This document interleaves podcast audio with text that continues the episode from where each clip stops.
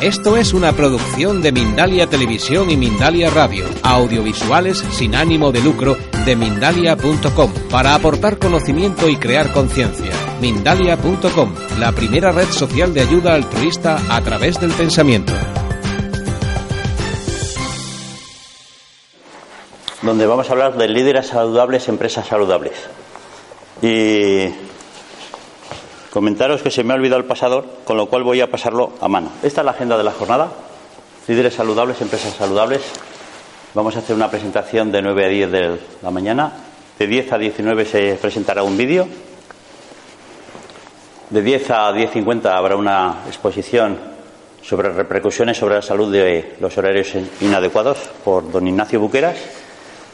Luego habrá un coloquio, habrá una información de próximos eventos y al final de la jornada he metido una anécdota de algo que pudo cambiar significativamente en España relacionado con el acto de hoy, que muy poca gente conoce.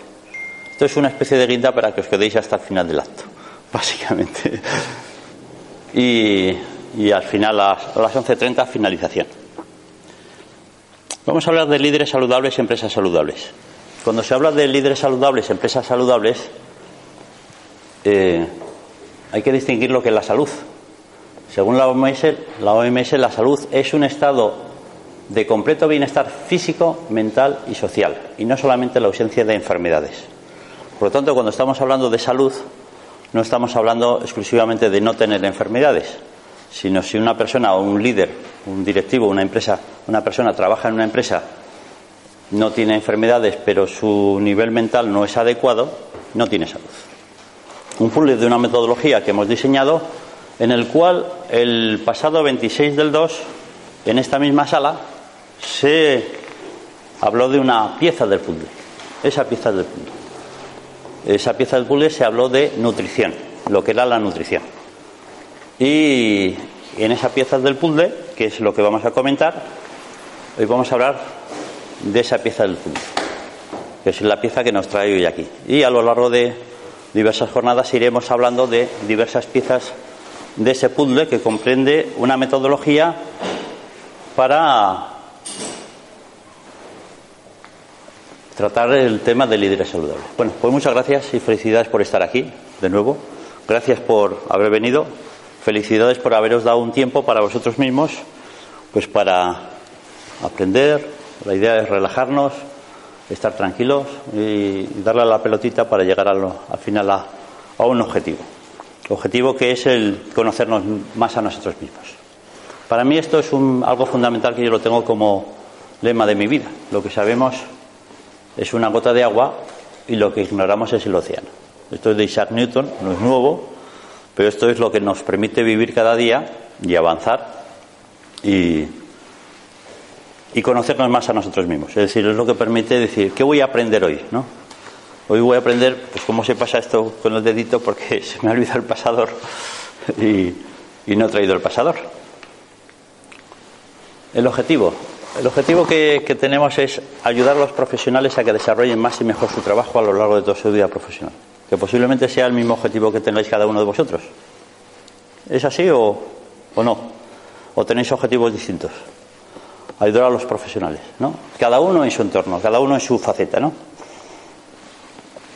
¿Cómo lo hacemos? Desde muy alto rendimiento. Lo hacemos en sesiones individuales, lo hacemos en sesiones grupales, lo hacemos en conferencias y lo hacemos en talleres, en workshop. Estas son personas a las que hemos entrenado en alto rendimiento. Líderes que esperamos que sean saludables cada día más. Luis Huete, Coron Cantabrana, Enrique Jurado, Gustavo Piera, Samuel Urrutia de Panamá, Carlos Añanos de Perú, decir, cada uno estuvo en unas circunstancias distintas y les entregamos en este pequeño punto, ¿vale? Esto, si lo leéis, no sé si os suena, pero posiblemente os veáis reflejados en, en alguno de vosotros, ¿no? Jornadas intensas, grandes requerimientos, responsabilidades, cambios rápidos, toma de decisiones difíciles, contratiempos. ¿Os suena esto? ¿Os suena? ¿Lo vivís? ¿Conocéis a alguien que lo viva? Quizá a lo mejor el de al lado, ¿eh? alguna otra persona, y no se pueden permitir agotamiento, insomnio, irritación, malas decisiones. ¿Por qué? Porque de ello depende pues la empresa, sus relaciones, su estructura familiar, su... en fin, esto es lo que, lo que suele ocurrir. Esto es algo que nos afecta a todos. No sé si lo conocéis, pero esto es la curva de salud cerebral y física de las personas. A partir de los 20, 25 años es el máximo y a partir de ahí en el cuerpo humano comienza un declive hacia abajo que se hace más notable a partir de los 35 o 40. No os voy a preguntar la edad. Alguno creo que ha superado los 40, yo ya los he superado. ¿eh? Y, estamos en esa, en esa pequeña línea roja. En esa pequeña línea roja, si, si no sabemos más cosas. Es decir, ¿por qué envejecemos? ¿Qué ideas tenéis sobre el envejecimiento? ¿Por qué creéis que envejecemos? ¿Ideas? ¿Por qué? Las células se, renovarán menos. Se renovarán menos, sí. ¿Alguna idea? Esa. Bueno, hay, hay dos causas, dos causas fundamentales. Una, hay un envejecimiento primario y un envejecimiento secundario. Entonces, cuando se van entendiendo estas cosas, pues eh, uno puede trabajar sobre ellas. El envejecimiento primario es genética. Es la genética, ¿cuánto creéis que supone la genética en el envejecimiento? Más o menos, un número. 60. Algo más de la mayoría, sí. 60, 70, algo más. 60. ¿Esther? 70. ¿Fernando? 50. Bueno, la, genética es exclusivamente entre un 25 y un 35%. ¿Mm? 25% lo decía el, doctor, otro día el doctor Serra, especialista en envejecimiento. 25%. Entre un 25 y un, y un 35%. ¿Vale? Y hay un declive físico a, a partir de los 25 años. ¿Y qué pasa con el 75 o 65%? ¿De qué depende? Pues depende de estos factores. Medio ambiente, alimentación, actividad física, tensiones, presiones, descanso, interacción social y estilo de vida. Eso es el 65% de por qué envejecemos. 65-75%. Y sobre eso nosotros podemos intervenir. Por lo tanto, ese envejecimiento natural que todo el mundo tiene, nosotros podemos revertirlo o aumentarlo, aumentar nuestra capacidad cognitiva y retrasar el envejecimiento si nosotros trabajamos en esas causas, en ese, en ese estilo de vida. Hay una metodología que lo que te hace es no estar en la línea roja, sino aumentar tus capacidades cognitivas y retrasar el envejecimiento. ¿Con esto te vas a morir? Sí, te vas a morir. Lo único que pasa es que te vas a morir a los 102, a los 103 años, pero en perfectas condiciones. Es decir, la muerte está asegurada. ¿Vale? Pero ¿qué se consigue? Se consigue una mejor agilidad mental, una más energía, vitalidad, aumentar paz y tranquilidad, mantener salud, etcétera, etcétera. Esto es lo que conseguimos, ¿no? Y básicamente, pues con una metodología que va a trabajar todos estos temas. Hay un libro, del cual luego hablaremos también al final, que se titula Cómo invertir en cerebro. Es una, es una guía de la organización SharpBrains, en el cual hay, aparte de muchos artículos, esos que veis ahí y muchos más, hay 17 doctores especialistas en este campo que hablan en ese libro de cómo invertir en su cerebro. Básicamente. Si uno sigue parte de sus pautas, pues evidentemente va a conseguir. Bueno, ¿para quién hacemos esta, este trabajo? Este, este retrasar envejecimiento, pues para personas que tienen muchas tensiones, personas normales y personas que están en alto rendimiento. Si os habíais fijado en la foto, había una persona que no tenía pelo, ¿vale? Esa persona que no tenía pelo es un directivo importante que lo que no tiene pelo porque, porque tenía estrés, básicamente. Otra de las personas que, que, hemos entrenado ahí es una persona importante que básicamente tenía desmayos, se mareaba, justamente era una persona de gran crecimiento, con éxito brutal en la empresa, pero con unas tensiones también terribles. ¿Y cómo hacemos esto que os he contado? Pues lo hacemos por etapas. Voy a contar la, parte del puzzle. Entonces, esto os interesa, porque si no, ¿os, parece interesante? ¿Sí? Entonces, lo que hacemos primero con las personas cuando, cuando vienen a trabajar con nosotros es un reencuadro y un plan de acción. Es decir, ¿qué es lo que quieres conseguir? ¿Vale? Entonces, pues lo que quiero conseguir es estar bien en los comités de dirección, lo que quiero conseguir es bien estar en tal sitio, lo que quiero conseguir es esto. A partir de ahí le hacemos un estudio personalizado, que es la base, qué es lo que tiene la persona, qué es lo que necesita la persona. ¿no? Y con ese estudio personalizado ya podemos empezar a trabajar. Y a partir de ahí le damos unos conocimientos, conocimientos de neurociencia avanzada. ¿Para, ¿Para qué le damos esos conocimientos? Porque con esos conocimientos lo que la persona va a entender desde un punto de vista científico, por qué lo que le proponemos, que no es lo más habitual que se encuentra en el mercado, es bueno hacerlo y además cuál es el resultado que va a tener, cuál es el beneficio que va a tener para la persona de tener eso, de, de practicar eso que nosotros le vamos a proponer, de practicar esas técnicas. La segunda etapa es medición, medición y acción. Yo de formación soy ingeniero, eh, ingeniero ICAI, ingeniero industrial, y lo que yo hago es medir. Y si no se mide, pues no existe. Eso es una cosa muy sencilla. Aquí se puede medir todo. Yo soy especialista en Six Sigma, y en Six Sigma lo que se dice es si no se mide, no existe. No puedes hablar de algo, de un proceso, de un programa, de un proyecto, si no tienes números. Y se mide todo. Todo. Lo que pasa es que hay que tener las técnicas para medir. Bueno, ¿y cómo mido yo no solamente el clima laboral o cómo mido yo si una persona, si esto está dando resultados? A ver, ¿cuántas veces te enfadas a lo largo del día? Pues cuéntalas. Oye, me he enfadado 25 veces. Fenomenal. ¿Qué esperas al final del programa? Pues al final del programa espero enfadarme tres. Pues vamos a medirlo. Entonces medimos antes y medimos después, por ejemplo. Se mide todo. Y si no se mide, no existe. Este es el puzzle. Vamos a hablar un poquitín del puzzle. Y una de las piezas del puzzle es justamente el tema de hoy, que es absolutamente fundamental y vital. Nutrición. En ese puzzle nosotros entrenamos a las personas a, ver la diferencia entre lo que es comer y alimentarse, que es muy distinto. Es decir, voy a poner un ejemplo muy, muy sencillito. Eh, uno va al cine, entonces eh, no hay entradas para la película que quiere ver y entonces pues compra entradas para la, lo de al lado. Eso es comer. ¿Vale? Alimentarse es uno va al cine, no hay entradas para la película que él quiere ver, le proponen otra película, la ve, dice, no me interesa porque no es de mi estilo. Eso es alimentarse. Y se va a dar un paseo. Elige lo que uno quiere comer. Y cuando estamos hablando de nutrición, estamos hablando de cosas que nos nutren. Y nos nutren sonido. Aquí hay un sonido. ¿Lo oís? ¿El sonido? Pues ese sonido nos afecta. Si nosotros trabajásemos aquí ocho horas, ese sonido nos afecta. Nos afecta en nuestro rendimiento físico. Y nosotros y tenemos elementos para corregirlo. Es decir, ¿vas a quitar el sonido? No, pero tenemos otros elementos para que este sonido no te afecte.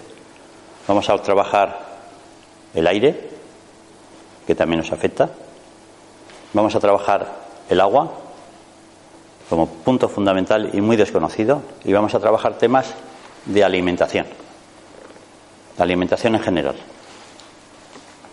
En lo cual también hay bastante desconocimiento. Eso es nutrición, esa es la parte del pool de, de nutrición.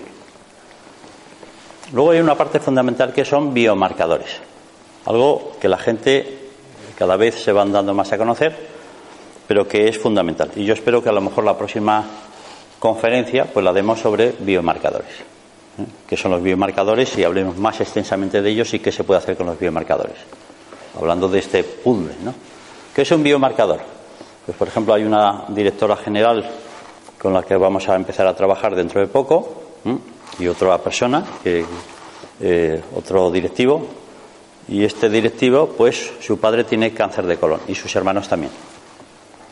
Pues evidentemente ese biomarcador nos puede determinar si le hacemos un análisis genético de si puede tener genéticamente cáncer de colon o no.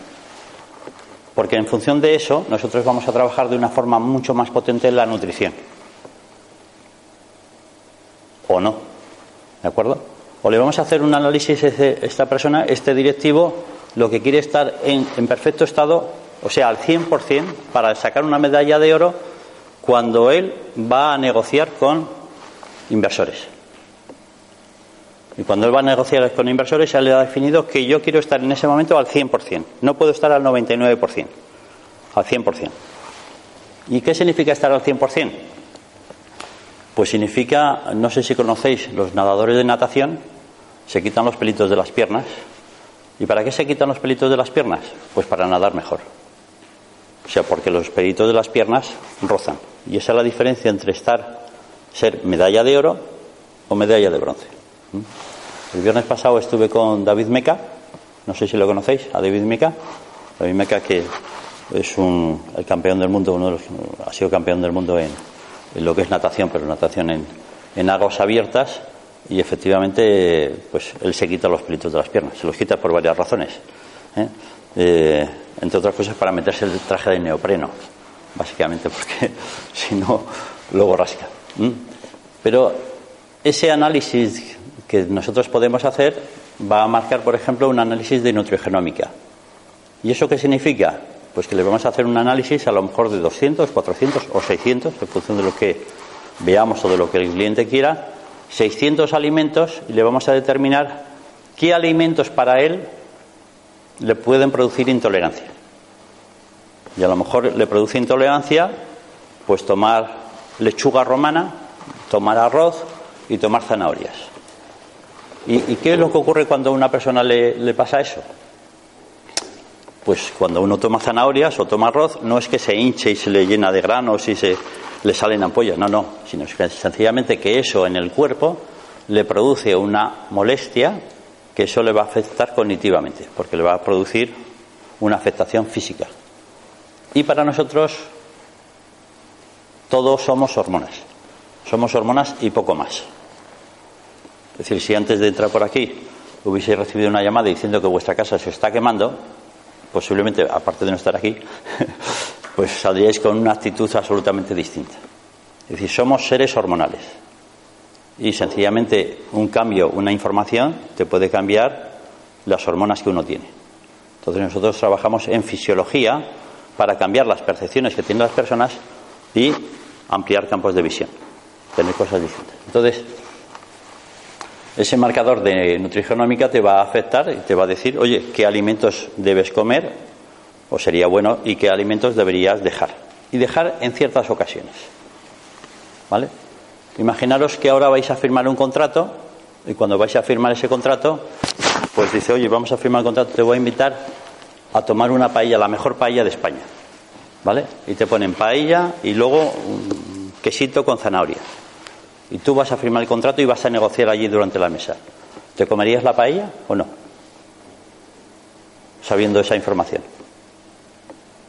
Porque a lo mejor no es la mejor Es decir, puedes decir, oye, no, es que el médico hoy me ha dicho que no tome, no tome arroz porque me estoy haciendo unos análisis. Y eso es estar al 100%. Dice, oye, la paella, me la... venimos mañana y me tomo dos paellas, pero hoy no puedo. Hoy, ¿por qué? Porque eso es quitarse los pelitos de las piernas.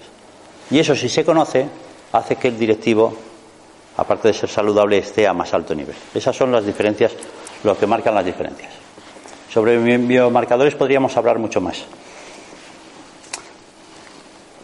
Atención y concentración. Ayer estaba con un alto directivo de una empresa también peruana. Eh, y me dijo, Rafael, me he dado cuenta que soy multitarea, soy la repera, soy un multitarea de, vamos, hablo por no sé qué, no sé cuántos, yo les dejé un papel, le puse un ejercicio y al cabo de tres minutos me decía, Rafael, no soy multitarea. Y creemos que somos multitarea. Los ordenadores sí son multitarea. ¿Tenéis lápiz y papel? Lápiz y papel, vamos a hacer el ejercicio. Así, ¿tenéis, ¿tenéis lápiz y papel? Si queréis, ¿no? Yo, yo no, he traído, no he traído papel. ¿Tienes, ¿Le puedes pasar un papel? Porque para esto se necesita apuntar. ¿Tenéis, ¿tenéis papel o no?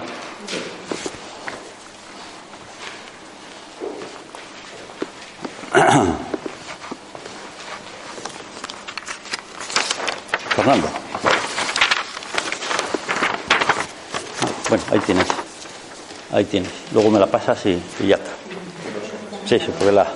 ¿Vale? Entonces, ya está. Esto, esto es muy sencillito.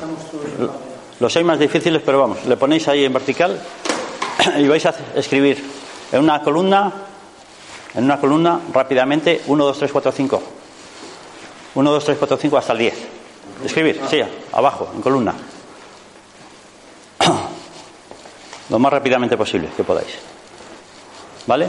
Ahora vais a escribir en la segunda columna al lado A, B, C, D, F, G, hasta que llegara al 10.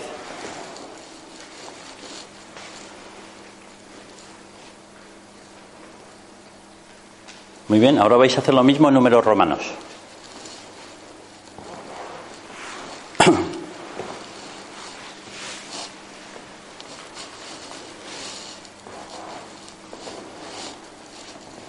Muy bien, y ahora esto que lo habéis hecho ya, ahora lo vais a hacer en línea. Es decir, no escribáis nada, vais a, escribir. Eh, si podéis dar la vuelta a esa hoja y no mirarla, mejor. ¿Vale? Ahora vais a escribir 1 a 1 de números romanos, 2 a, ¿vale? 1 a. Las columnas, pero en filas.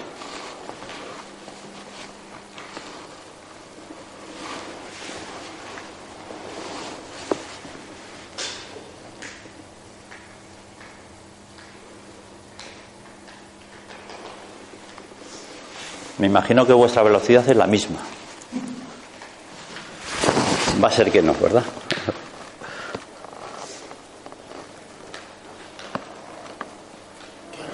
Escribiendo tres a la vez, por eso. ¿Qué tal? ¿Soy multitarea? ¿No? ¿Alguno lo ha hecho a la misma velocidad? No. Se nota, ¿no? Pero esto lo, si lo hacéis con un, con un cronómetro, esto se ve prácticamente. Bueno, yo no sé si se lleva Sí. la misma velocidad. No, Esto, esto probarse. Es decir, si te pongo unas frases va- lo vas a ver. Ejercicios de atención y concentración. Y esto es fundamental. Estás escribiendo Sí. a la vez. No, es- no, lo que estás pasando es de cerebro derecho a cerebro izquierdo, cerebro derecho a cerebro izquierdo. Y entonces, ¿qué es lo que ocurre? Pues que los ordenadores, este ordenador tiene tres chips.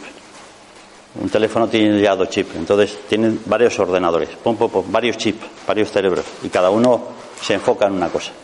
Y para ellos solamente son cero y unos, pero para nosotros no. Es un ejercicio muy sencillo. Esto prácticamente igual la suma de tiempos de las tres columnas puede ser igual a la suma de. Sí, sí, yo no sé- no sé medido, pero- Un poco más complejo no lo consigues, evidentemente. Sí, sí.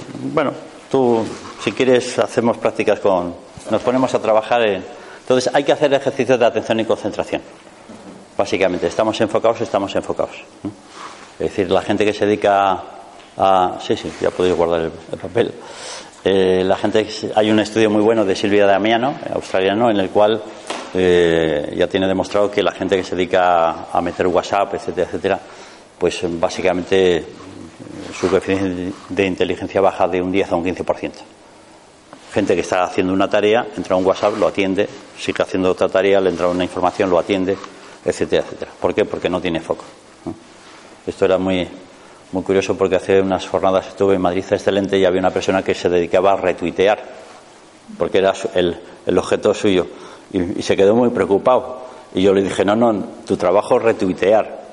El problema es que tú tuvieses, y ese era tu trabajo, retuitear todo lo que se decía en la conferencia para ponerlo en, tal, retuitear en, nombre de varias personas, ¿no? Pero el señor que está en la conferencia y está tuiteando, está perdiendo información, mucha información. Y no somos conscientes. Ah, Oye, tuitear, tuitear. Fenomenal, estupendo. Pero estás perdiendo información, estás perdiendo capacidad cognitiva. Y esto es algo que cada día se va, se va a notar más en, en la gente. El otro punto es ejercicio de intensidad. ¿Mm? Eh, el lunes pasado estuve en la Fundación Ramón Areces con médicos especialistas en estos temas y hablan del ejercicio, de cómo haciendo ejercicio pues eh, se quitarían muchas medicinas, muchos medicamentos que se están tomando en la actualidad y la calidad de vida de las personas aumentaría muchísimo. Pero ese ejercicio tiene que ser de intensidad. Y, y hay que distinguir entre actividad física. ¿Sabéis lo que es la actividad física? La actividad física es moverse. O sea, esto, mover la mano así, mover, mover. A ver, activaros, ahí. activaros, moverla. Eso es actividad física, ¿vale? Pero eso no es ejercicio. El ejercicio tiene que tener una intensidad, ¿vale? Y deporte es cuando haces ese ejercicio con una finalidad de ganar algo, de conseguir algo. Entonces uno puede hacer, yo no hago deporte, pero hago ejercicio. ¿vale? Y actividad siempre, todos los días, desde que me levanto, porque cualquier contracción de músculos es actividad. ¿Vale? Pero ese ejercicio de intensidad, si uno quiere trabajar cognitivamente a nivel cerebral, la única posibilidad es ejercicio de intensidad. Es decir, es mucho mejor darse tres paseos rápidos a este salón a toda velocidad durante cinco minutos que andar dos horas por el retiro. Si andas dos horas por el retiro te vas a, vas a hacer otras cosas, pero a nivel cognitivo no te va a valer de nada. te va a valer... estresarse mentalmente hay que estresarse físicamente. No estresarse, pero casi. Pero casi ¿eh? No estresarse, hay que llegar al punto de intensidad. Si no sudas, Y luego biofeedback. Biofeedback es la especialidad mía, la especialidad, y a partir del cual salió todo esto, porque cuando yo entrenaba en biofeedback a la gente, yo les hablaba de todas estas cosas. Y esto lo llevo haciendo desde hace muchos años. Lo único que pasa es que, claro, no me daba cuenta de lo que estaba haciendo. Y entonces esto ya se ha integrado en un puzzle, en una metodología, eh, que por lo que se ve dicen que es bastante potente, que que engloba todo. Esa nutrición, atención, ejercicio de intensidad, biomarcadores, biofeedback y luego la otra pista del puzzle. ¿Vale? Entonces, biofeedback. ¿Qué es biofeedback? Biofeedback es, voy a hablar un poquitín de ello. ¿Qué se consigue con el biofeedback? Pues os voy a dar datos, básicamente, como daban ayer en, el Congreso de los Diputados, ¿eh? que nos llenaron de datos. Estudio de más de 5.500 personas. Ha dado como resultado siguiente: 35% en la mejora de la resiliencia frente a la adversidad. Algo que cada día se necesita más, porque cada día nos caemos, nos golpean más, nos dicen más nos. nos... Ya voy a comentar mucho la, la resiliencia. Yo he hecho kendo durante unos cuantos años. Kendo es esto, no sé si lo conocéis. Es el arte marcial que te pones una, una máscara y una espada entonces, eh, en Kendo se decía que si te le caes siete veces, ¿sabes lo que hay que hacer? levantarse ocho. Ya está. Esto no. porque nos caíamos mucho. Eh, 25% mejora en la capacidad de escucha, 27% en la capacidad de enfoque, 43% de problemas digestivos, 50% de inmunización de fatiga, 60% de depresión. Esos son datos obtenidos de estudios en 5.000 personas. En estudios resultados con 6.000 directivos, eh, directivos con problemas. No eran directivos normales, eran directivos con problemas. En Hewlett Packard, en alguna compañía aérea, IBM, ansiosos. Pasan del 33% al 5%. ¿Sabéis lo que es la ansiedad? Yo lo defino de una forma muy sencilla. La ansiedad es un exceso de futuro. Un exceso de futuro. Cuando, uno está pensando en lo que voy a hacer a continuación, cuando, si vosotros estáis pensando en lo que vais a hacer después cuando terminemos esto, sois ansiosos, porque no estáis aquí. ¿Vale? Si cuando yo estoy trabajando en un proyecto estoy pensando en lo que, que tengo una reunión después, soy ansioso, porque no estoy centrado. Y esto es lo mismo que el Twitter, no estoy en el, en el foco. Descontentos, del 30 al 9%, coléricos, del 20 al 8%. Insomnio, 34 al 6. ¿Mm? En fin, esos son resultados con directivos con problemas. Después del entrenamiento, este, este informe es de Estados Unidos, básicamente, en los cuales ellos solamente trabajan biofeedback. Resultados con 6.000 directivos con problemas. Un mes después de la formación. O sea, se ha hecho la formación y a partir de ahí se pasa un mes se le mide la tasa circulatoria de cortisol en sangre, que es la hormona de estrés por excelencia, y había descendido un 23%. A las seis semanas, los mismos ejecutivos decían tener la mente más clara, saber escucharse mejor, organizar reuniones más productivas y trabajar de manera más armoniosa. Y eso es por cambios fisiológicos, cambios en fisiología corporal. No es por cambios cognitivos de les hemos cambiado la mente, hemos dicho piensa de otra manera, sé positivo, etcétera sino porque hemos cambiado exclusivamente fisiología corporal. Hormonas. Sí. Yo tengo una cierta confusión entre la química y las hormonas, como tú dices. Porque, claro, con la química podemos actuar sobre las hormonas. bueno, química y hormonas para.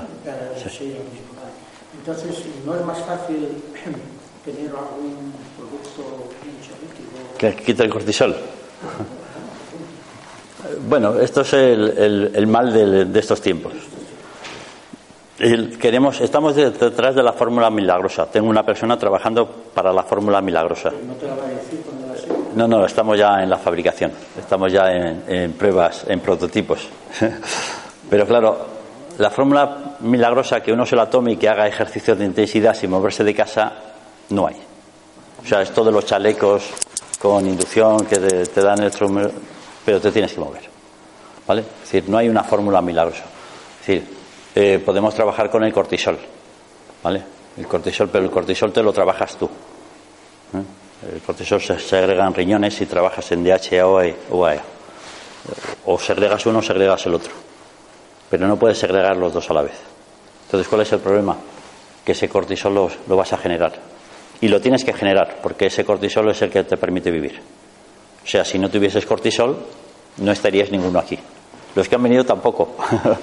Los que no han venido tampoco. Porque ese cortisol es el, el cortisol te da un pico a las 8 de la mañana, básicamente entre 7, 8, 6 de la mañana, y es el que te hace despertarte.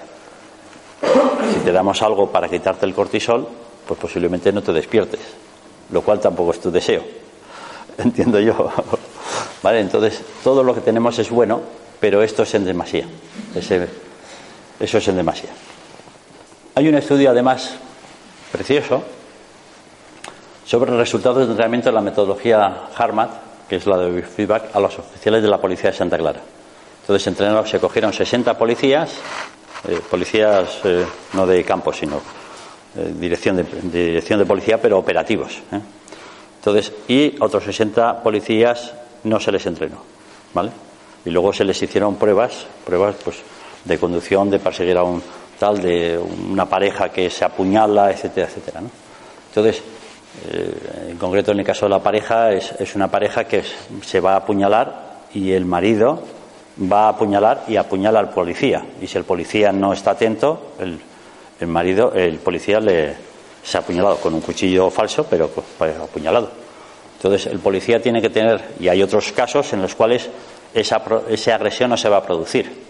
Entonces, claro, los entrenados sacaban, no sacaban la pistola cuando había que sacarla y la sacaban cuando no había que sacarla. Ese fue uno de los resultados que se, que se vieron. Pero luego a la hora de presentar esto en un informe, en un informe verbal ante un tribunal, ante un juez, eh, lo que había era una gran confusión por aquellas personas que no estaban entrenadas. Confusión a la hora de decir lo que había pasado. Mientras que los que estaban entrenados tenían una claridad de ideas, ocurrió esto, pasó esto, sucedió esto, etcétera, etcétera. Con lo cual su testimonio era coherente, sólido frente al juez, mientras que los otros pues daban unas incoherencias frente a la información. Bueno, incremento de la conciencia, de la autogestión, reducción del estrés, reducción de insomnio, aumento de tranquilidad, mayor confianza. Además tenemos los gráficos básicamente de con las mediciones que hacíamos en biofeedback. ¿eh? Y se produjo también, que esto fue significativo, una mejora de la escucha de las relaciones en la familia. Esto fue curioso porque no se lo esperaban, pero claro, es, natural. Si uno disuelve las tensiones cuando está del trabajo y más de este tipo de trabajos, pues evidentemente, claro, las relaciones en la familia son como bastante mejores. Esto es un- una carta que me firmó el, intendente de la policía de, de Girona. Eh, en Girona van los príncipes eh, todos los años. Hicimos un entrenamiento a la policía de Girona en el 2012 y esa es básicamente una carta de felicitación y de recomendación de la policía de Girona. No fue un entrenamiento tan fuerte como el que se hizo a la gente de, Santa Clara, pero fue a, la policía de Girona. Y luego también esta información eh, tenemos en la guía del estrés laboral en el sector de transporte y, y operadores logísticos hay técnicas que nosotros hemos presentado justamente para resolver el estrés. Ellos hicieron una guía del estrés y me pidieron diciendo, bueno, oye, ¿qué es lo que ocurre con...? Es decir, la guía está muy bien, pero vamos a dar algo práctico que les pueda ayudar. ¿eh? Y ellos les pusimos dos técnicas que les podían ayudar a, a resolver el estrés. Cuando hablo de biofeedback, hablo de cosas que se miden. Y cuando y hay algunos de los que están aquí presentes que, que- que el- que lo ha vivido, básicamente. ¿vale? Entonces, cuando una persona está eh, trabajando en cerebro reptil, lo que vamos a ver es que está en esta situación, que los números son incoherentes, etcétera. ¿no? Entonces, nos va a dar, ahí veis un achievement, eh, el número 19, él ha sacado una puntuación a lo largo de un tiempo, que en este caso han sido 7 minutos, casi 8 minutos. A lo largo de ese tiempo, esta persona ha estado en cerebro reptil, o sea, en reactividad, en lucha o huida, sin aprendizaje, durante todo ese tiempo, el 94% del tiempo. Y un 1% ha estado, es ese verde, ha estado en cortes, ha estado en aprendizaje, ha estado en apertura de información.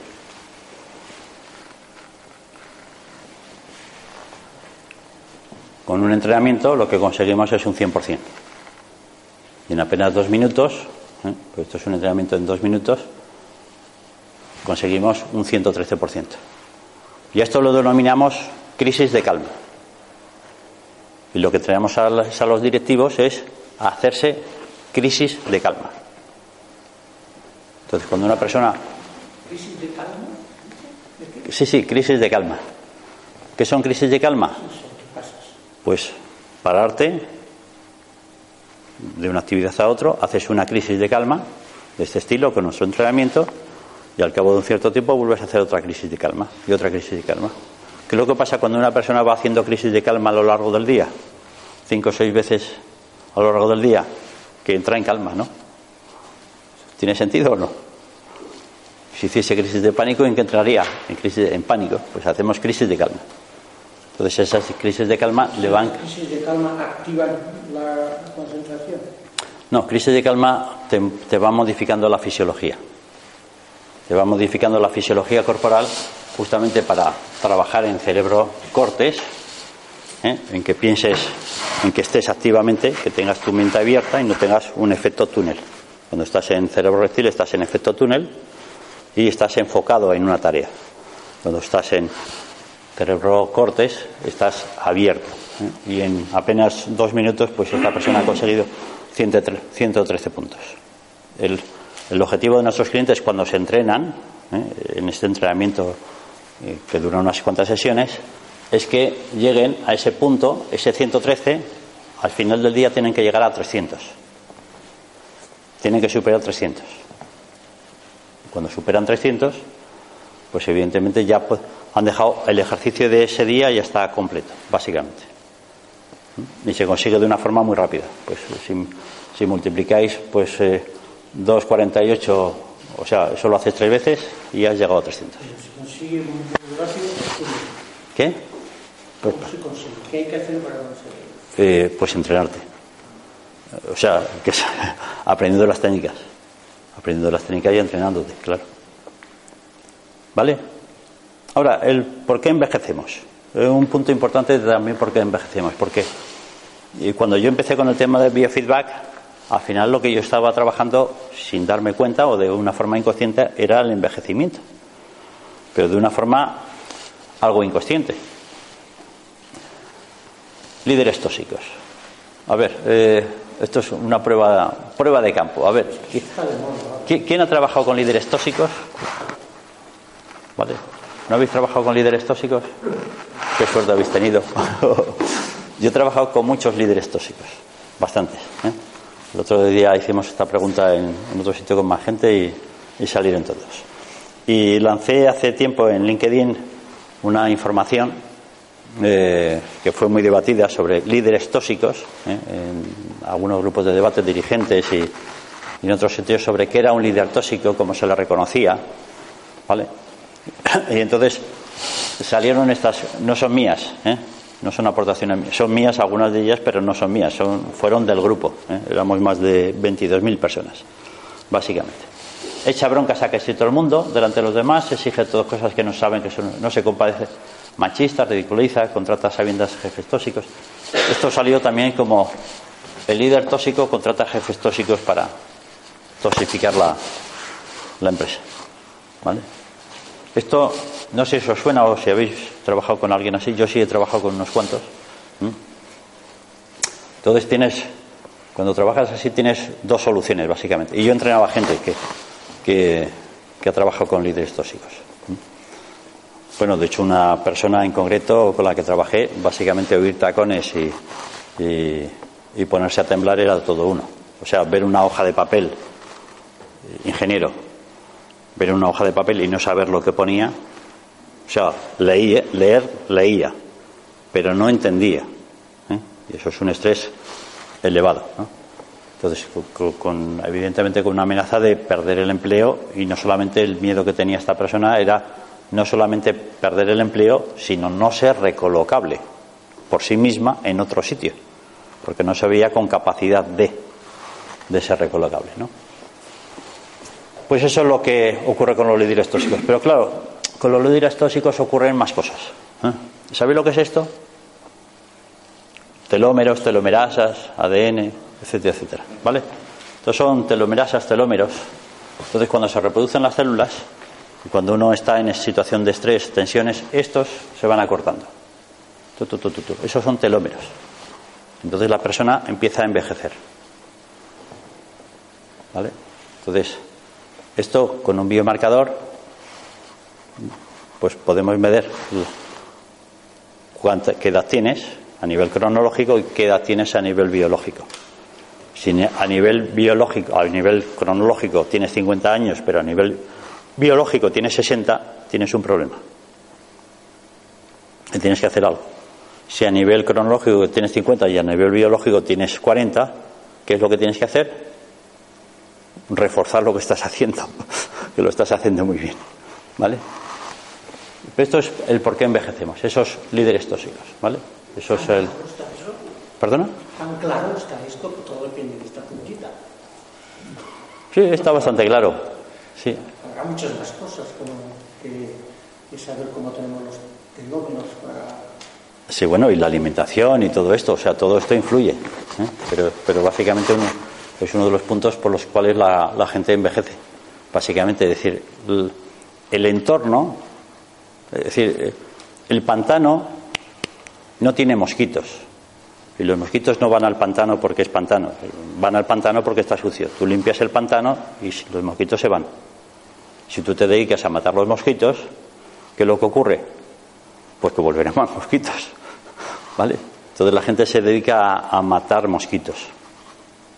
Cuando lo que hay que hacer es limpiar pantanos.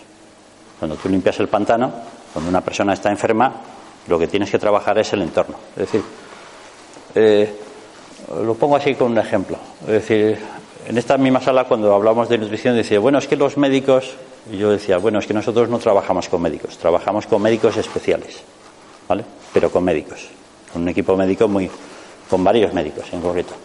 Entonces, imaginar que esta sala eh, pasa, circula sangre, ¿vale? Y que de repente se empieza a gritar aquella pared. ¿Sabéis lo que pasa si se fuese una arteria? Nosotros, eso fuese una arteria. ¿Qué es lo que pasa si se empieza a gritar aquella pared? ¿Tenéis alguna idea? ¿Qué? se pega el colesterol. Va el colesterol, el colesterol es un pegamento y se pega allí, ¿vale? Entonces, de repente se empieza a gritar aquella pared. ¿Qué es lo que, qué es lo que va a ocurrir? Esto ya lo sabéis. A ver, ¿qué es lo que va a ocurrir? Vamos, lo mismo, viene el colesterol y se pega aquí. Y entonces empieza a gritarse el techo. Exactamente. Entonces, ¿qué es lo que pasa con la arteria? Se estrecha, ¿no? Se estrecha no porque se estreche la arteria, sino porque hay algo ahí que impide. ¿Y qué es lo que va a pasar? Que, que aumenta la presión. Muy bien. ¿Eh? Que él es arquitecto, pero esto es de ingeniería, mecánica de fluidos. Y entonces tú vas al médico y el médico ¿qué te dice? Tiene usted colesterol y la presión alta. Vamos a darle pastillas para que le baje el colesterol y que evidentemente le baje la tensión, deje de tomar sal, etcétera, etcétera. ¿Cuál es el problema? ¿El colesterol o la presión alta? No, el problema es que a usted se le están agrietando las, las arterias. Ese es el problema. Y si usted no resuelve eso, usted no está resolviendo nada. Pero nos dedicamos a matar mosquitos. Entonces, si te hacen un, un Doppler en carótidas, vamos a saber qué es lo que está pasando con tus arterias. Estos son, y estos son la diferencia entre, entre ir a un médico o ir a otros médicos. Todos son muy buenos. ¿eh? ¿Cuáles son las causas más que todo? ¿Qué? Efectivamente, sí. Y sobre esto hay mucha, mucha controversia. Yo tengo un informe. ¿Qué, qué opináis de la leche? ¿La leche es buena? ¿La leche es mala? ¿La leche es buena? La- ¿eh? Yo tengo un informe, de- es un informe pequeño, es en países noruegos, en Nor- Noruega, Suecia y, y otro. Es decir, es mm, que tiene, se evalúan 60.000 mujeres, 60.000 mujeres, 40.000 hombres desde 1997 hasta hace poco, y en él las conclusiones de ese informe sobre la leche es en esos grupos de, de personas, gente que tomaba leche, gente que no tomaba leche, 100.000 personas, Noruega, yo creo que son serios, se revela que todos los que toman leche tienen más osteoporosis, más fracturas, se mueren antes y tienen más enfermedades. ¿Vale? Pero hace pocos días yo fui a una conferencia de un, de un médico, un reconocido, dedicado a, a temas de estos, de osteopatía, ginecólogo, y él decía que había que tomar tres piezas de lácteos al día. Entonces, claro, hombre, uno ve el informe y ve otras cosas, pues hay diferencias. Entonces, el que se adhiera a nosotros, nosotros le vamos a dar unas recomendaciones, le vamos a dar unas sugerencias y le vamos a dar una información científica. Toma, ahí tienes el estudio, léetelo, nosotros te sugerimos esto, pero tú haz lo que tú consideres. ¿eh? Cuando la persona está en un estado adecuado, cuando no está en un estado adecuado y está en un estado mal, o sea, esta persona que tiene eh, que tiene una predisposición a cáncer de colon familiar, si luego además en el test, en el biomarcador le sale ese, esa predisposición, evidentemente le vamos a decir, oye, en tu caso yo empezaría a quitarlo básicamente por salud tuya, ¿eh? pero eso cada uno es él. O sea, no, no, no, no, no somos sargentos que eh, justamente para... Bueno, eh, pues vamos muy rapiditos. O sea que es posible que, acabemos antes y a lo mejor tengamos más. Entonces, ahí falta un. ¿Veis que falta una pieza del puzzle, no? ¿Cuál es la pieza del puzzle que falta? ¿Ni idea? Pues la pieza del puzzle que falta es la que nos toca hoy. Descanso de calidad. ¿Vale? Descanso de calidad. ¿Y qué es descanso de calidad?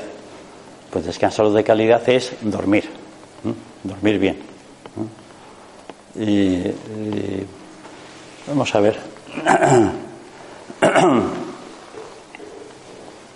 Ayer estuve en unas conferencias y había unos señores de United que me dijo que iba a venir hoy, pero que no le veo en la sala, por lo que veo. Le dije, te voy a poner una foto porque esta, esto me ha gustado. ¿Vale? Fijaros como los de United ponen los aviones. Disponible entre los vuelos de- entre Barcelona y diseño. El asiento cama mide 1,98, uno de los más largos de los Privacidad con división de no sé qué, no sé cuántos. ¿Vale? Y uno va de Madrid a Miami, a Nue- Nueva York, a Washington, etcétera, a firmar un contrato. ¿De acuerdo? Y va en este avión y le han pagado este.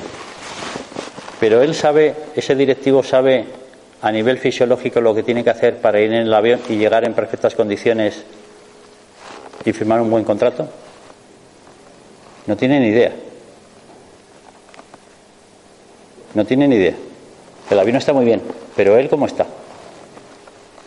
¿Sabe lo que tiene que hacer para descansar y para dormir? Porque el avión está preparado, pero si él no sabe cómo trabajar eso, es difícil. Entonces eso no se consigue con melatonina. Es decir, porque la gente utiliza la melatonina, nosotros tenemos un, un especialista en, en melatonina. Entonces, cuando uno toma melatonina, hay que saber cómo te afecta a ti la melatonina. Si tienes un ciclo largo o un ciclo corto. Yo me puedo tomar melatonina a las 5 de la tarde, pero de una forma lenta, en una composición de disolución lenta, y esa melatonina a mí me va a afectar a las 11 de la noche. Y a las 11 de la noche yo voy a dormir con esa melatonina. Pero si yo esa melatonina me la tomase a las 10 de la noche, me afectaría a las 5 de la mañana, con lo cual yo estaría todo, toda la noche despierto, por ejemplo. Son matizaciones. ¿no? Entonces, esto lo saben muy bien los golfistas. ¿eh? Los golfistas cuando van a hacer un, un campeonato internacional y saltan de continente en continente, saben muy bien las pautas o se les indica muy bien las pautas de los que tienen que hacer para jugar un buen partido. Y si no sabes jugar el buen partido, pues puedes tener mejor a bien, pero como tú no te lo conoces a ti mismo, pues el partido que vas a jugar no es a lo mejor el adecuado. Eh, ¿Dudas y preguntas que se os hayan surgido? ¿No? ¿Todo bien? Todo fenomenal. Estupendo. Pues pasamos a, a la parte que nos ocupa de hoy. Vamos un poquitín adelantados, lo cual no, está mal. Descanso de calidad. Y ahora lo que vamos a ver es un, un vídeo. Un espectáculo que sorprende a los turistas. Extrañas costumbres españolas. ¿Será que aquí se levantan más tarde? No, aquí no se levantan mucho más tarde. Lo que pasa es que duermen menos que el europeo medio. Y también desayunan menos. El sistema español de horarios debe tener sus ventajas. ¿Cómo se explicaría si no? Tal vez producen más hijo. Europa se va adaptando y modernizando y aquí seguimos con la cultura de la presencia. No le damos suficiente valor al tiempo. Lamentablemente presencia no es lo mismo que productividad, pero en España aún pensamos que estar muchas horas en la oficina es algo positivo. Un típico derroche de productividad es el cierre de comercios a las horas de comer. No ocurre así en Europa. ¿No se podría al menos dejar libertad de opción? A mí me gustaría que esas tiendas a día estuvieran abiertas. Y lo habla una madre trabajadora que tiene muy complicada la conciliación. Pero también tengo que entender, y tenemos que entender todos, que tenemos que respetar a ese autónomo que podría verse perjudicado también nuestros ejecutivos disfrutan de largas pausas para el almuerzo que compensan por la tarde. No favorecen la globalización. Durante los 20 años que he estado trabajando en diversos países del extranjero siempre me ha llamado la atención lo difícil que es coordinar un trabajo entre un país europeo y, y España, puesto que aún ahora que en Europa empezábamos a trabajar, aquí todavía no había llegado, después a la hora que nosotros podíamos llamar, estaban en el café, cuando nosotros íbamos a comer cuando estaban y después cuando volvíamos ellos se iban a comer y era prácticamente imposible.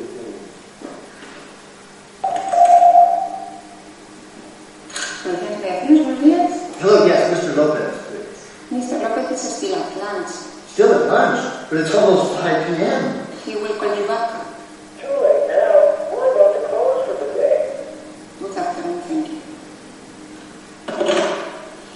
Las mediciones nos demuestran que perdemos demasiado tiempo en comidas, pausas, reuniones y cosas improductivas que nos impiden tener horarios racionales.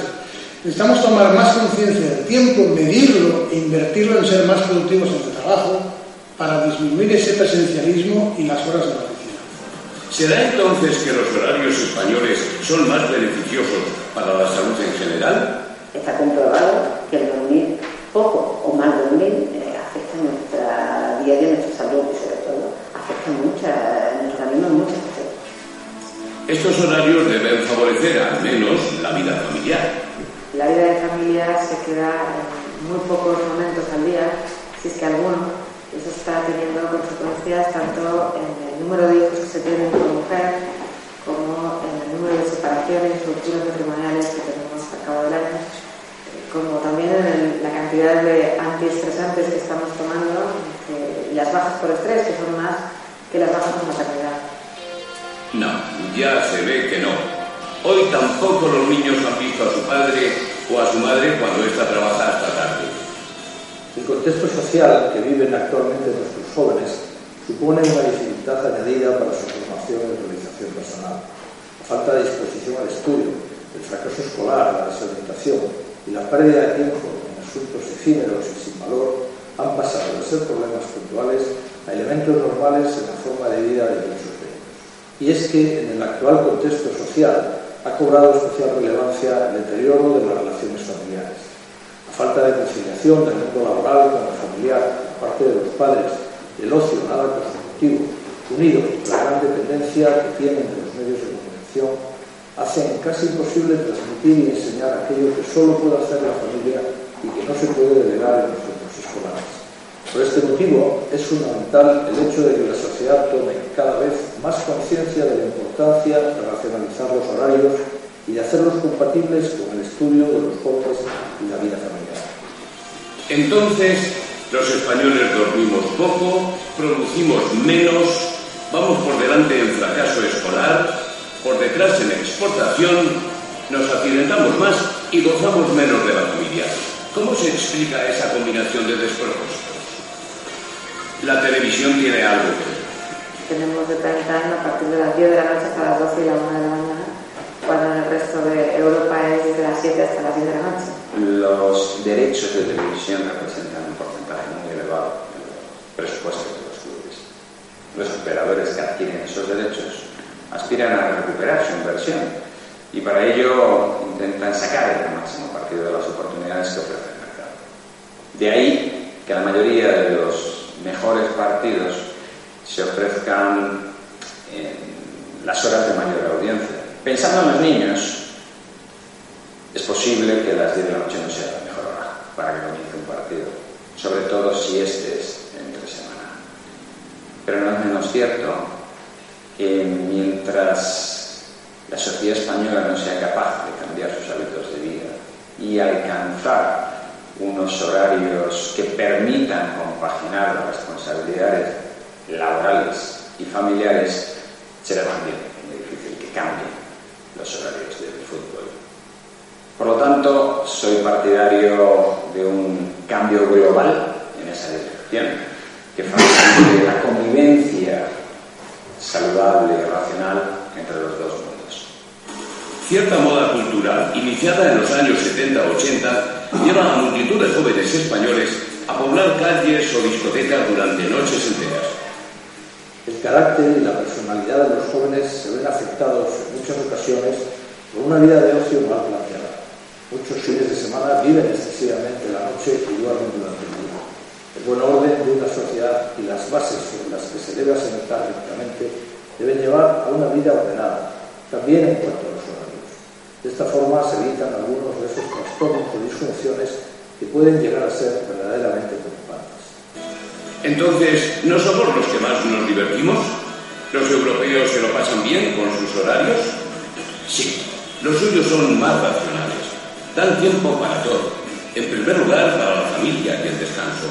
Dejan espacio a la práctica de un sinfín de deportes. Permiten saborear mejor las maravillas de la naturaleza. Los que trabajamos eh, con cuestiones de órbita sabemos que los días todos tienen 1440 minutos, 86.400 segundos y que a todos nos dan los mismos y hay que tratar de distribuirlo de la manera, mejor manera posible. Siempre se ha dicho, incluso en el colegio nos enseñan que 8 horas para dormir, 8 para trabajar y 8 para todas las demás cosas, incluida la vida social. Bueno, pues ese es un ideal de al que hay. Es típico el no querer desayunar, desayunar muy poco, tener comidas muy abundantes a unas horas realmente intempestivas, porque si no has desayunado, realizas tu jornada laboral y no comes hasta las 3 y media de la tarde, como pasa en muchas ocasiones, pues eh, realmente es poco saludable. Si eso le sumamos cenas a las 9 y media, a las 10, a las 11 de la noche, como pasa en España, que no puedes ir con, con invitados de otros países a comer, a cenar a las 7 y media, a las 8, porque ningún restaurante te atiende, pues eh, claro que afecta a la salud, ese desorden, esos desequilibrios en los horarios. La calidad tal vez sea mejor, pero no el reparto de las cantidades. Desayunar poco no es sano. En Europa se desayuna más y el almuerzo es más ligero. Permite trabajar mejor por la tarde. La cena es allí la comida. El tema de la comida es complicado, no nos engañemos, pero el tema de la cena, el tema de la cena debería ser un punto de encuentro familiar natural y sencillo y la excepción debería ser la otra. Bien aprovechados, esos horarios permiten asistir a conferencias, conciertos, teatro, cine, o quedarse en casa conversando, leyendo, dedicándose a un hobby o haciendo esos arreglos tan necesarios. Otra opción es entregar generosamente tiempo para ayudar a los demás a través de ONGs y asociaciones caritativas. Difícilmente se podrá llegar a todo sin puntualidad. Es una gran virtud social. Hacerse esperar es falta de consideración. Y si es el trabajo, puede ser una injusticia. Y todo el mundo que la puntualidad es una obligación natural, sencilla, pero estricta. En el sentido de que el derecho que tenemos a hacer esperar a los demás es un derecho inexistente. Es que no podemos hacer esperar a los demás. Ofendemos a la dignidad de los demás cuando llegamos tarde. Aparte de los daños que generamos, retrasando reuniones, conectando esas reuniones con otras que vienen después. En los países avanzados se acostumbra a almorzar de 12 a 1 y a cenar de 6 a 7. Esos horarios permiten conciliar la vida familiar y laboral. Actualmente conciliar la vida laboral y familiar en España es muy difícil, no es imposible. No es imposible, yo lo hago, lo hago mal, pero lo hago, lo intento por lo menos. Pero es muy difícil. ¿Por qué es muy difícil? Porque como estamos basándonos siempre en una cultura de presencia en el trabajo, si estás presente en el trabajo no estás presente en casa. Yo creo que la situación lamentablemente de crisis que vive España en estos momentos va a, va a hacer que las empresas sean cada vez más sensibles para tener a los mejores talentos y para retenerlos. Y por razones de competitividad y por razones de productividad se va a acudir cada vez más a esa racionalización de horarios, de flexibilidad en la entrada y en las salidas, quizá de menos criterio presencial allí donde se puede hacer. Y esto va a ayudar a que los mejores hombres y las mujeres más preparadas puedan estar realmente trabajando en las mejores empresas. Se trabaja mejor y más intensamente cuando se ha descansado y se ha dedicado tiempo a nuestras personas queridas y a las cosas que valoramos. Pero no es una utopía aplicar a España a los horarios europeos. No hay un cambio de modalidades europeos porque hay mucho, hay muchos compromisos a todos los niveles en este país eh, que tendría que, concienciarse de este tema, políticos, empresarios, sindicatos, y habría que hacer una revolución en tema y que todos tomaran justo medidas y decidir, pues, vamos a trabajar en este tema. También parecía utópico hace unos pocos años abandonar nuestra peseta e introducir el euro. Para muchos era un sueño imposible.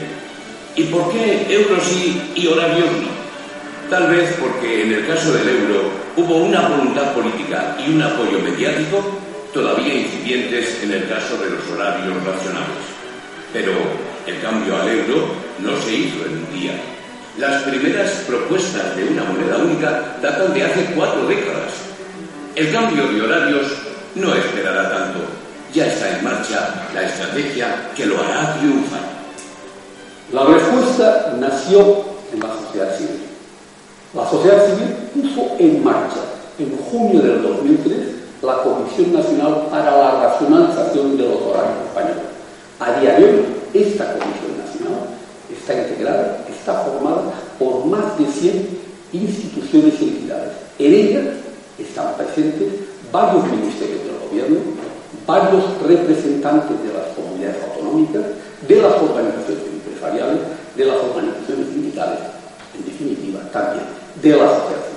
Hacemos un llamamiento a la sociedad española. Convocamos a los 46 millones de ciudadanos para que cada uno de ellos, después de una reflexión, actúe en favor de unos horarios más humanos, más racionales, más europeos. Siempre se ha dicho que el tiempo es oro. Sí, pero solo si sabemos aprovecharlo. Si lo dedicamos a lo que vale la pena, a lo que potencia la dignidad del hombre, a su dominio sobre la naturaleza por el trabajo y a su capacidad de amar y de hacer familia. Igual que el valor del dinero, el valor del tiempo debe inculcarse desde la infancia, en el seno de la familia y en la escuela. Perder el tiempo es perder un poco de nuestra vida. Un país entero, sobre todo un país moderno y en un mundo globalizado, no puede permitirse el lujo de perder un poco de su vida y de sus energías económicas y sociales dilapidando un bien tan precioso y escaso como el tiempo. Un bien más escaso y más precioso que el agua misma.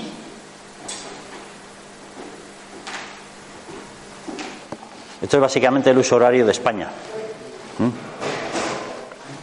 Si veis por la línea, deberíamos correspondernos en la parte morada, no en la parte roja. ¿Vale? ¿Y de qué estamos hablando aquí? Estamos hablando de ciclos circadianos. ¿De acuerdo? Es decir, nos han cambiado, como él decía, el doctor, nos han cambiado los ciclos circadianos de una forma inadecuada, porque nosotros somos seres solares. Y al ser seres solares nos regimos por el sol. Si nos cambian los ciclos circadianos, pues nosotros nos regulamos. Entonces, claro, España es un país diferente. No es que seamos diferentes, sino que nos hacen diferentes. ¿Vale? Eh, coloquio que ya se ha producido. Este es el puzzle completo. Y información sobre los próximos eventos. Pero antes, eh, como se ha hablado de ciclos circadianos, es una pena que se hayan ido. Ya se lo enseñaré. Pero estos son análisis que hacemos de ciclos circadianos. Cuando una persona tiene dificultades de sueño, tiene problemas, no es que eso lo hagamos a todo el mundo, pero evidentemente le ponemos un pequeño puntito en la muñeca y le medimos sus ciclos circadianos. ¿Qué hacemos con estos ciclos circadianos? Pues una medición exhaustiva de cómo está esta persona. Y a partir de ahí regulamos su ciclo circadiano. El, suyo, no el de general, sino el suyo. Y a partir de ahí tenemos muchísima información. Más de 6.000 mediciones para a partir de ahí establecer unas pautas concretas para esa persona. ¿no? Y eso es hacer una persona un líder saludable o sencillamente estar en la, la media, es decir, medalla de bronce o, o, medalla de oro. ¿Vale? ¿Los conocéis? ¿Os suenan? Bueno. Sí, pero no sé de qué. No, sab no sabes de qué. Esto es lo que pasó. ¿Eh? José María Aznar se enfrentaba, había sido elegido mmm, presidente del Partido Popular, no se lo veía muy fuerte, y Felipe González se iba a hacer el primer debate televisivo en televisión. ¿Eh? Entonces eh, se iba a hacer el primer debate que iba a ser moderado por Manuel Campo, eh, Manuel Campo Vidal, ¿vale? Y entonces el primer round lo ganó por goleada. ¿Sabéis quién lo ganó por goleada? José María Aznar. ¿Vale? Y con ello, ¿qué cosas se consiguió en España? ¿O qué consiguió José María Aznar? Que José María Aznar se asentase como el líder auténtico, fuerte, agresivo del Partido Popular que iba a hacer frente a Felipe González. ¿Sabéis lo que ocurrió en el segundo round? en la vuelta? ¿Os acordáis? Que Felipe González barrió literalmente a José María Aznar. ¿Pero por qué se produjo esto? Es decir, ¿cómo puede ser posible esta gran diferencia? Pues lo que poca gente sabe es que Felipe González, el día anterior del primer debate con José María Aznar, tuvo un debate, vamos, tuvo una, una intervención en Las Palmas de Gran Canaria. Entonces, cuando venía en el avión, el avión hacia Madrid, para asistir al debate al día siguiente, el avión tuvo una descompresión. El avión volvió a Canarias, uno de sus guardaespaldas se quedó afónico durante una semana de la descompresión y del, y del susto, ¿vale? Y él regresó en otro avión que se habilitó al efecto a, de forma urgente para volver a Madrid. Y no durmió durante toda la noche ni durante todo el día. Claro, las opciones que tenía era, en estas condiciones, yo suspendo el debate. Entonces, ¿qué hubiese pasado si hubiese suspendido el debate? Pues eso no da muy buena prensa. Después de tanto, Felipe González suspende el debate contra y se presentó sin descansar adecuadamente en un debate televisivo que era crucial. José María Aznar ganó el debate y se asentó como líder del Partido Popular. Pero si no hubiese sido así, a lo mejor José María Aznar no se hubiese asentado como líder del Partido Popular porque Felipe González se lo hubiese barrido en el primero y en el segundo. Y las cosas a lo mejor hubiesen sido distintas para España. No sé si mejores o peores, simplemente digo distintas. Y con esto quiero terminar mi intervención. Muchísimas gracias de todo corazón por vuestra asistencia. Sois importantes, los que habéis venido, sois los que tenéis que estar y, y os felicito por estar aquí. Muchas gracias.